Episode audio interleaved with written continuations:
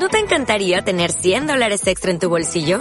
Haz que un experto bilingüe de TurboTax declare tus impuestos para el 31 de marzo y obtén 100 dólares de vuelta al instante. Porque no importa cuáles hayan sido tus logros del año pasado, TurboTax hace que cuenten.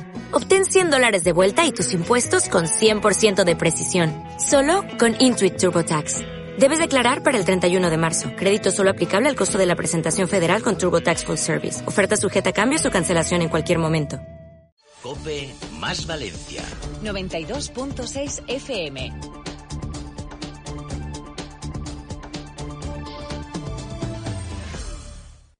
La tarde. Cope más Comunidad Valenciana. Estar informado.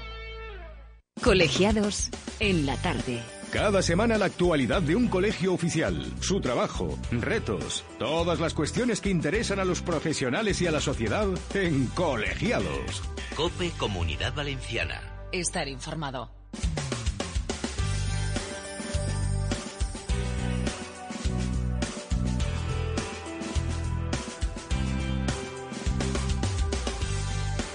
Ahí estem, la secció de col·legiados en la tarda en Cope Más València. Avui parlem del Col·legi Oficial d'Enginyeria eh, Geomàtica i Topografia en companyia de dos de sus membres, Enrique Sordo Marsal, que és vocal nacional i territorial, i també a Juan Pablo Navarro Batet, que és gerent territorial i de la Comunitat Valenciana i Múrcia d'este il·lustre col·legi, com deia abans, de eh, Col·legi Oficial d'Enginyeria Geomàtica i Topografia. A dos benvinguts, estigui, estigueu en, en vostra casa eh, per a parlar-nos del vostre col·legi i de a què es dedica, que la gent potser no sap això de la geomàtica que és, la topografia que és i quina és la vostra tasca. Buenas tardes, Carles. ¿Qué tal? ¿Cómo va? Pues encantados. Eh, cuéntame un poquito, a ver, que ¿a qué os dedicáis los eh, geomáticos, los topógrafos? Sí, bueno, eh, la geomática realmente es un, es un neologismo ¿no? que, se incorporó en la RAE en el año 2014. Sí. Eh, pues simplemente intenta agrupar todas las tecnologías relacionadas con la adquisición de datos de- de- del terreno, ¿no? Eh, Del suelo, de la tierra, ¿no? Sí, bueno, pero es bastante amplio. ¿no? Entonces, eh, normalmente ahora se utiliza la palabra geomática porque es muy muy amplia y dentro de ella entran eh, muchas disciplinas, como pudiera ser la fotogrametría, como pudiera ser la topografía, como pudiera ser la geodesia, que a lo largo de los distintos programas iremos eh, refrescando a, a los oyentes. Claro. Podemos explicar que es un ingeniero en geomática y topografía también. Sí, claro. Eh, bueno, buenas tardes. Eh, nada, decir que nuestros oyentes ya sabrán un poco lo que es la geomática, porque ya el año pasado Sí. estuvimos con esta, con esta palabra. Para la gente que se incorpora nueva, ¿eh? que a lo mejor no sabe muy bien de qué va, igual le, le viene bien. Sí, le- seguro. Eh, es un, como decía Juan Pablo, una palabra nueva. Y los ingenieros en geomática, pues son eh, los titulados que se dedican a esta rama de la ciencia, que como ha dicho Juan Pablo y como explicamos a lo mejor durante estos próximos programas, Sí. pues eh, convergen muchas eh, ciencias, geodesia, cartografía, topografía, palabras que igual la gente conoce más y bueno, pues ayudan a hacer más cercano el término de geomática.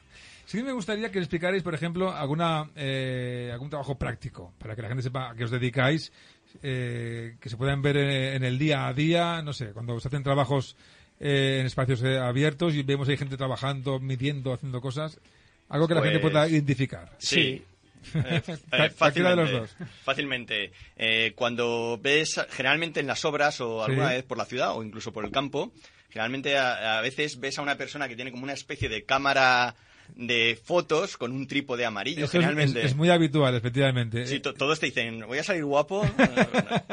Ahí, generalmente eso es una labor, generalmente que se llama de topografía, topografía Sí, clásica. sí. Lo que se está haciendo es medir el terreno, controlar eh, el aspecto geométrico de una obra, es decir, si tiene que tener tanto ancho el carril, si no lo tiene que tener, Claro. si llega hasta aquí la obra o me estoy metiendo en, en el huerto de, de correspondiente de un señor.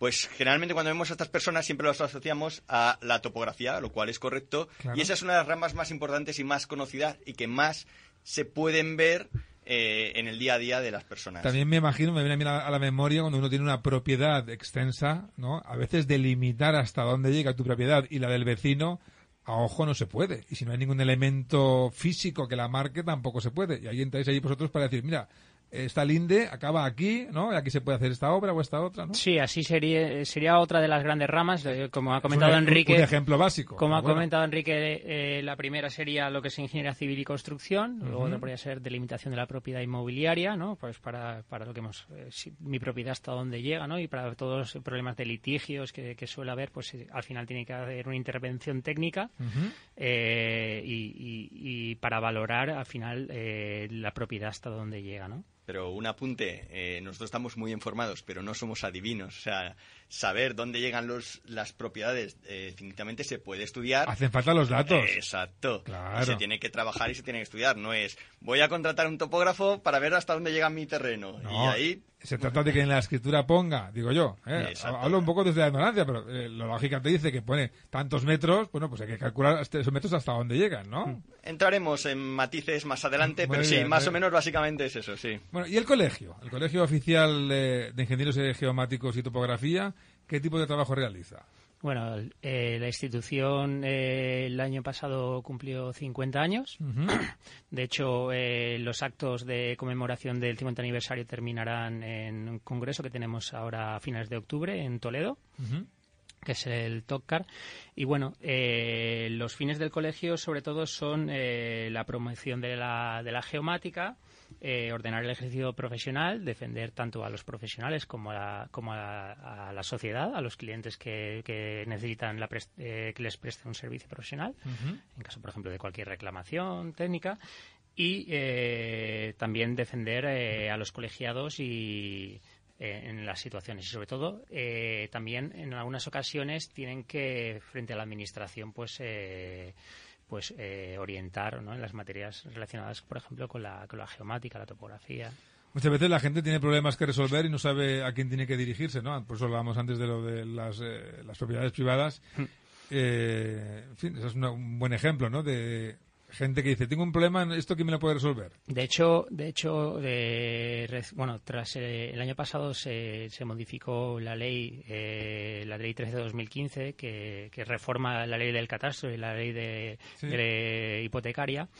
Y a raíz de a raíz de entonces, pues bueno, sí que nuestra intervención es mucho más activa, ¿no? En todos estos problemas del INDES para eh, para solucionar los, los problemas, sobre todo para actualización de cuando, por ejemplo, eh, una persona compra una propiedad o quiere repartirla entre sus hijos, etcétera.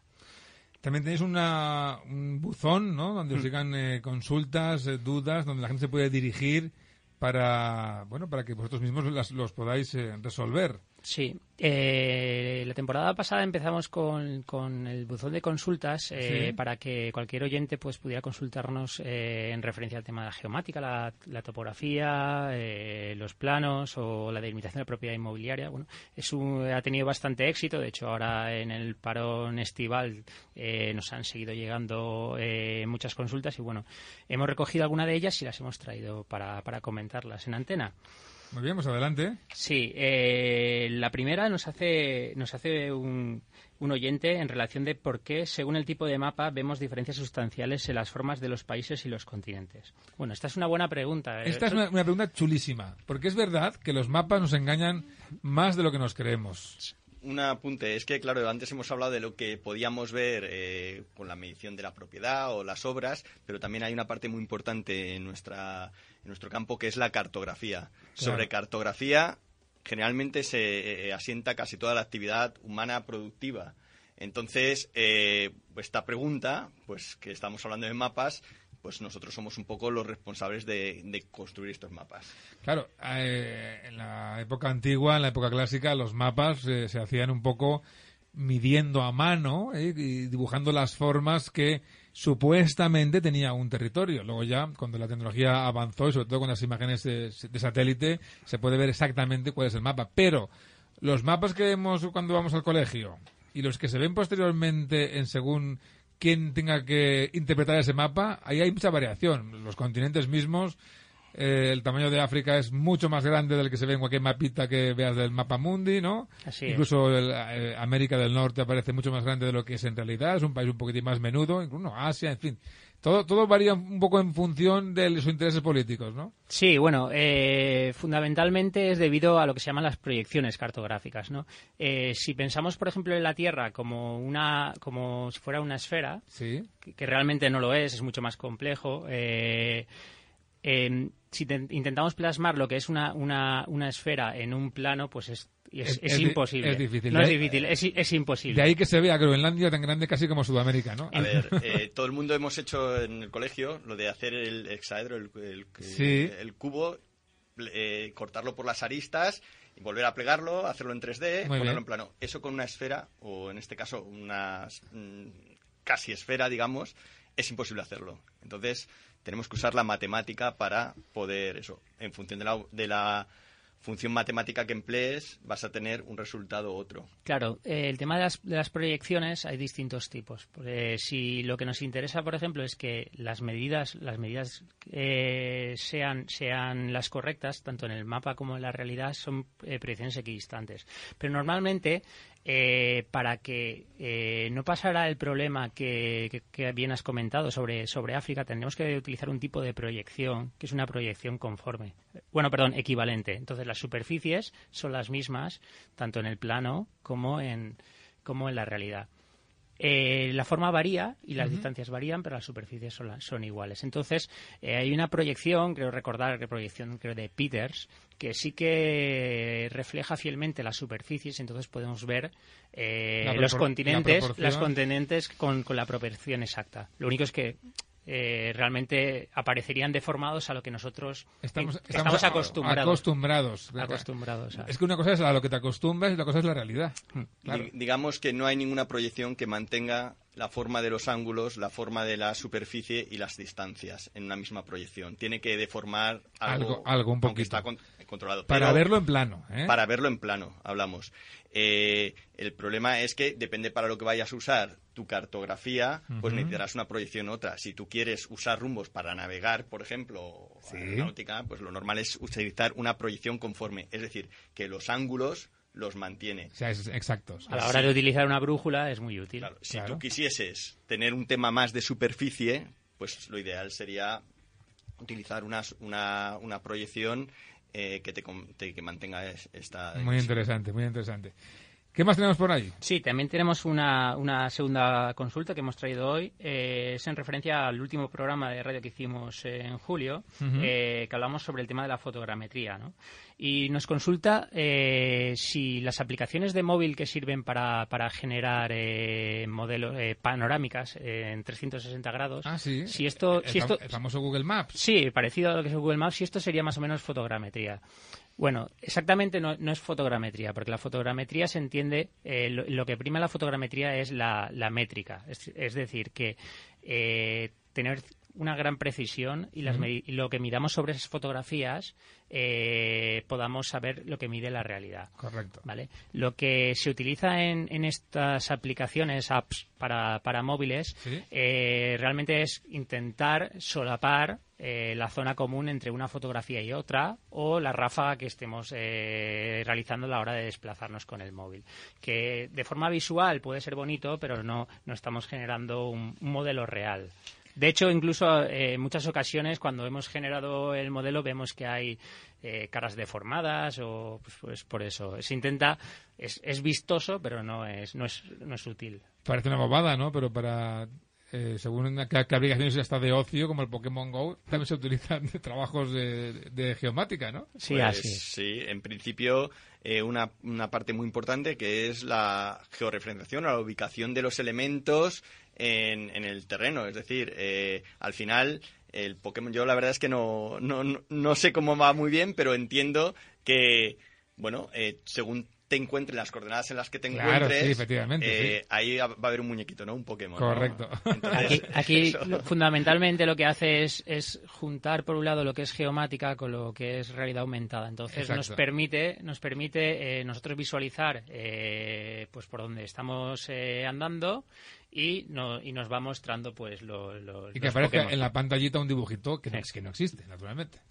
Muy bien, ¿tenemos alguna cosa más eh, para Sí, explicar bueno, a los eh, oyentes? Enganchando con esto, Sí. hemos dado con otro de los campos muy importantes de, de nuestra área profesional, el tema del posicionamiento, los GPS, los navegadores, a- en modo profesional, pues para medir con centímetros para una obra o para la delimitación de la propiedad o para cualquier otra cosa, y en modo más, mm, digamos, eh, ocio, pues la navegación de excursionismo y bueno, otras miles de actividades que ahora están de moda, la orientación, Hay una cuestión que yo siempre me, me he planteado, una, curiosidad, no sé si tiene algo que ver con vuestro trabajo.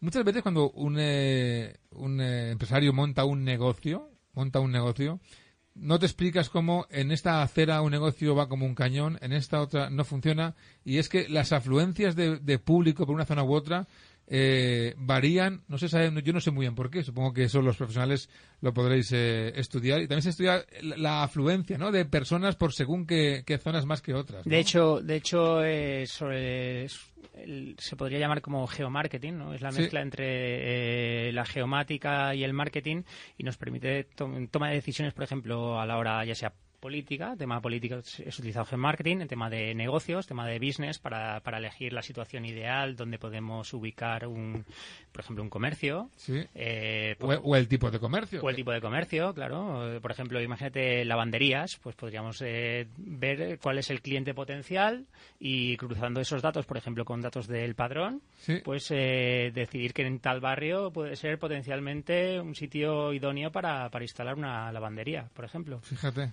Claro, de todas maneras, hoy en día está muy de moda, bueno, está en auge, la palabra geo. A todo se le puede poner prácticamente geo delante. Lo acabamos de ver con geomarketing, Sí. pero bueno, pueden ser infinitos, infinitos geos.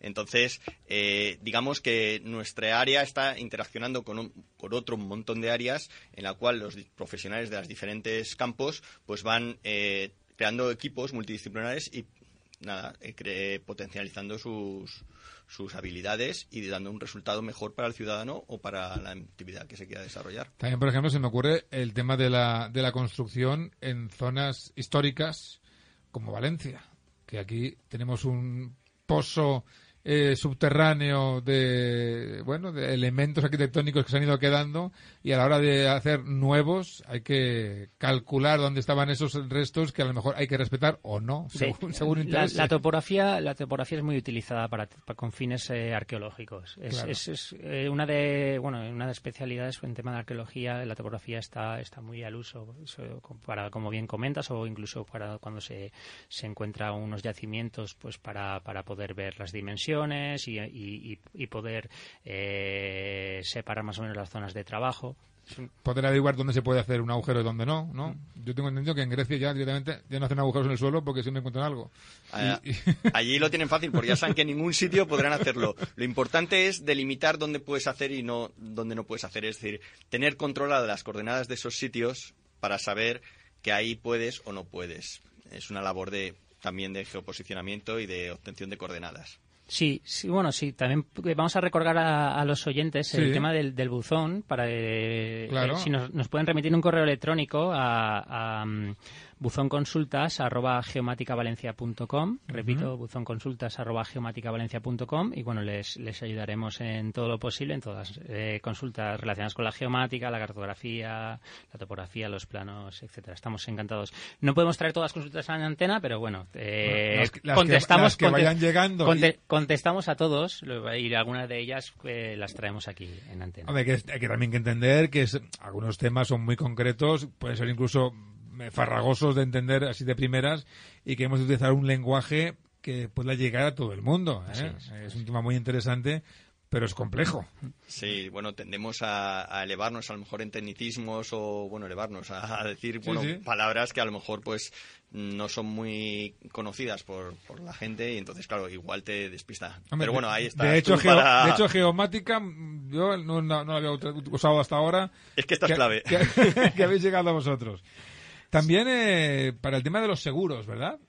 Sí, eh, es que al final eh, nuestra actividad trasciende a muchas eh, actividades humanas. Eh, seguros, eh, Pues Para tema perici- per- periciales, en el caso, por ejemplo, de algunos accidentes de tráfico, también se ha utilizado la geomática. Ah, sí. Sí, por ejemplo, ya sea a través de fotogrametría o a través de láser escáner. Bueno, vamos a ver, sin ir más lejos, es verdad. A veces oímos cosas que no sabemos cómo se hacen, pero sabemos que se hacen. Es decir, ocurre un accidente en una carretera, una- están implicados varios eh, vehículos, no se sabe cómo ha sucedido, ya lleva la, la policía a investigar, la Guardia Civil, y también supongo que llevarán expertos de vuestra materia pues para medir eh, en fin, eh, diferentes parámetros para identificar Sí, tuvo- para qué- reconstruirla Muy bien. en el momento, el momento del accidente, a ver cómo O la sea, velocidad. si ha habido la- algún la- elemento la externo, claro. ¿no? Algún elemento de la propia tierra, de la superficie, ¿no? Mm, Pero, sí, pero también, en, en, por ejemplo, en grandes dimensiones de terreno, afecciones a, a plantaciones y tal, a través de fotosatélite, a lo mejor no hay que desplazarse a- al terreno para ver todos los árboles que han caído por, yo que sé, una helada o algo así. ¿No hace sino- falta? No, es un No tema que se llama teledetección, que trataremos también en algún programa de esta temporada. Eh, pues eso, a través ya sea de imágenes satelitales, también se puede utilizar a través de, de sensores eh, en aviones, montados en aviones o mediante drones. Drones, otro tema interesante. Esto es muy utilizado, por ejemplo, en temas de agricultura de precisión. ¿Vale? O sea, Explícame- para explícame optim- esto que me- optimizar, que me optimizar, por ejemplo, una plantación. eh, imagínate que tenemos eh, vid, ¿vale? Y queremos ver el estado de la plantación, pues eh, la Para cantidad- el día óptimo para hacer la vendimia, por ejemplo. Muy bien. o la cantidad de, de sustrato que hay que echar, o fertilizantes, etcétera, etcétera. Pues eso se puede eh, se puede evaluar de forma remota mediante, pues ya sea imágenes de satélite o con drones, analizar por la, res- la respuesta que tiene eh, con distintos sensores, ¿no? Y a partir de ahí, pues Si de primeras me dicen a mí que la geomática y la topografía están tan presentes en el día a día, seguramente que tanto yo como los oyentes no se podrían sospechar que hay tantas cosas que nos rodean en la que un profesional como vosotros está tiene, tiene algo que ver. Una implicación siempre hay, ya lo decíamos antes. Eh, cada vez la actividad humana depende más de la, de la posición, de la ubicación. Eh, ahora bajaremos al coche y pondremos el GPS o, o el mismo móvil ahora mismo saben prácticamente dónde estamos. O sea, que quiero decir que al final sí que hay una componente geo en muchas actividades. Sobre humanas. todo en tema, para, para- incluso para eh, la toma de decisiones, ya sea a nivel de empresa o ya sea a nivel de Político de incluso. nivel político, pues eh, normalmente las decisiones se toman sobre sobre el terreno, ¿no? Las actuaciones que tienes que, que realizar, por ejemplo, urbanizar una calle o, o instalar contenedores, pues al final esos datos los necesitas hacer sobre el terreno. Eh, la cartografía es vital, que sea de calidad y que esté actualizada para que las decisiones sean, sean óptimas. Hace poco estamos ahora en pleno mm, proceso de... Bueno, están cambiando, por ejemplo, el transporte público en, en la, en la la ciudad, en la MT. Se habla, se, se- se intenta por parte de la, de la concejalía que la gente opine ¿no? en torno a lo que usa o no usa, según qué servicios, según a qué zonas se, se desplazan. Eso está fenomenal, que la gente pueda opinar, pero también hace falta que los profesionales midan, ¿no? Eh, estudien un poco ese transporte, con- por dónde ha de pasar para que el servicio sea Sí, óptimo. todo ese tipo de encuestas se puede hacer distintas, ah, eh, se puede hacer eh, encuestas que, que- los ciudadanos, por ejemplo, vayan vayan eh, rellenando eh, de, desde de, de sus opciones. También se puede utilizar lo que es tema de big data, que es muy conocido.